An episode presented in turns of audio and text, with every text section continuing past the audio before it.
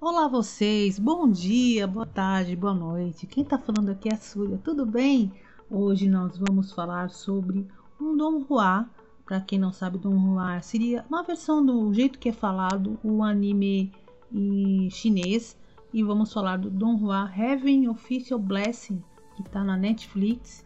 É um Don Juan de 12 capítulos que conta a história do Xi Lian e do Hua Sheng, dois uh, fofos que é um romance BL da mesma escritora que fez o The Untamed, Os Indomáveis, o Modal, Modal Justi, a gente vai aprender a falar esse negócio aí.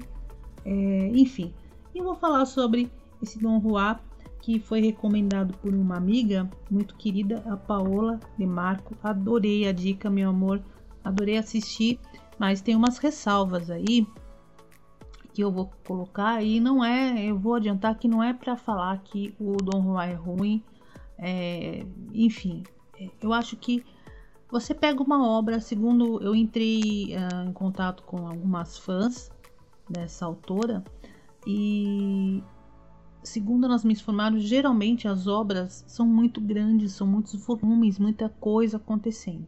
Então é natural que uma adaptação para qualquer outra mídia, se não for bem caprichada, bem pensada, realmente algumas coisas podem é, ficar de fora. E a sensação de quem assiste, dependendo do nível de conhecimento da história original, pode faltar ou não alguma informação. Então, o que eu vou passar para vocês é a impressão que eu tive assistindo uma vez e sem ter o mínimo de conhecimento sobre qualquer coisa que aconteceu anteriormente uh, sobre os personagens. Ou seja, eu assisti do jeito que ele é, como é e a impressão que eu tive. Não quero desmerecer o trabalho da autora ou qualquer coisa que tinha alguma relação com a história, porque esse fandom é muito apaixonado e certamente a história é muito bonita.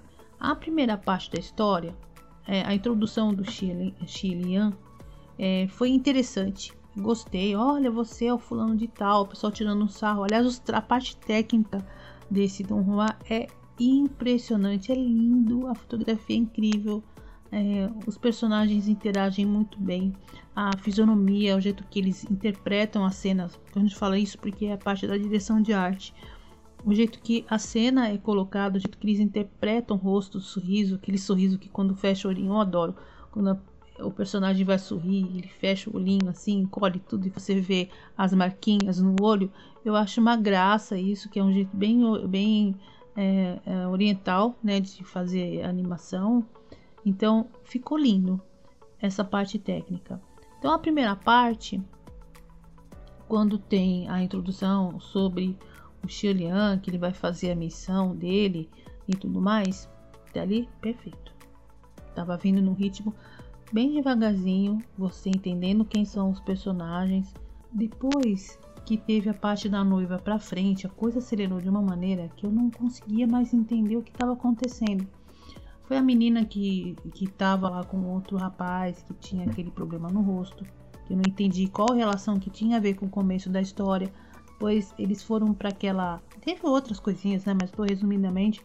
Eles foram para aquela fortaleza que teve aquela história das cobras, escorpião, que também não entendi. Colocaram a culpa na menina, mas o que eu, o que eu quero deixar bem claro é o seguinte: é, pode ser que realmente tudo que foi colocado um Don Juan estivesse no livro na ordem cronológica, sem falta nada, ou como a autora foi revelando as coisas, mas quando você coloca tudo isso numa animação que não tem como você trabalhar o conteúdo, você explicar as coisas, pensamentos, de alguns tipos de diálogo, alguma coisa do tipo, são mídias muito diferentes. Então, quando você joga lá, você tem que saber que a pessoa do outro lado não vai ter aquela informação que você vai ter no livro. Então, mesmo que ele siga a mesma ordem cronológica, que ele coloque as mesmas coisas, as surpresas que de repente não foi colocada na primeira parte do, do, do caso, né? Aí no Dom Juan, mas vai ser explicado mais para frente. Mas você colocou naquele momento, naquela história da animação, quem está assistindo, aquilo vai ser importante. Eu vou explicar o motivo disso que eu estou falando. O livro, você está com ele na mão. Fisicamente, se você tem um livro que ele tem começo, meio e fim, pode ser 500 páginas, 600 páginas, não importa.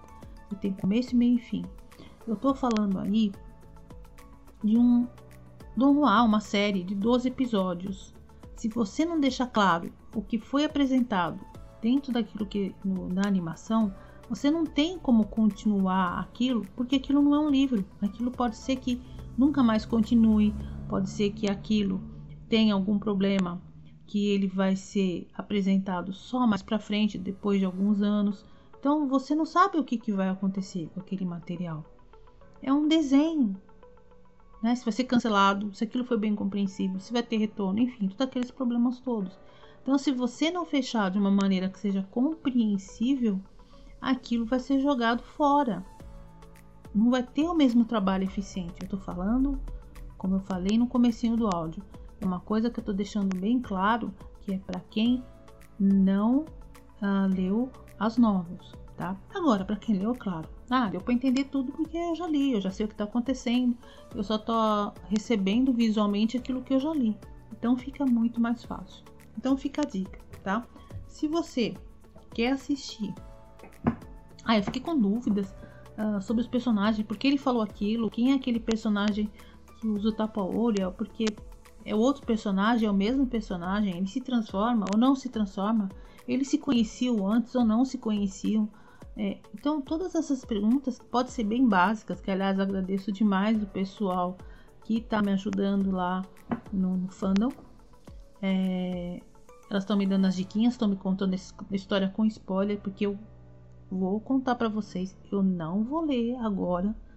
Não tenho intenção de ler. Eu sei que deve ser uma história muito bonita, muito bacana, mas o meu foco por enquanto é falar sobre os live action. Então, pensando sobre os live action, sobre o Sedama, K-drama, eu vou parar por aqui, tá bom? Bom, então é isso.